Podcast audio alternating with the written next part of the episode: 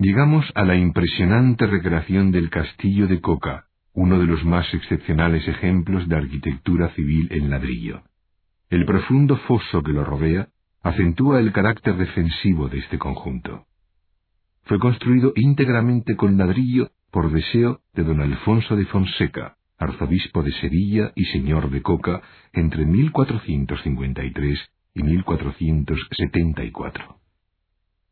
El recinto amurallado está reforzado con torres y garitas, aunque las malas restauraciones realizadas a lo largo de la historia han suprimido el patio de armas y las yeserías, pinturas y azulejos que adornaban las salas. Sin embargo, su perfecto diseño convierte al castillo de Coca en la fortaleza más bella e impresionante de España. ¿Te recuerda las películas de Caballeros Andantes?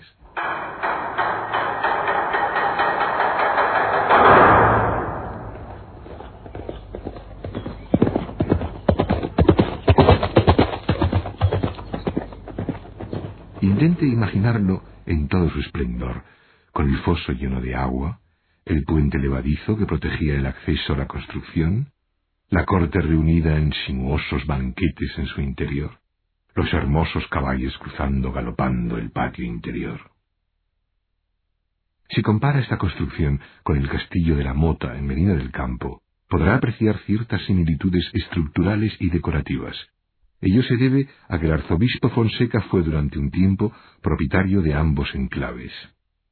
Enrique IV, el impotente, no había autorizado la boda entre los reyes católicos Fernando e Isabel.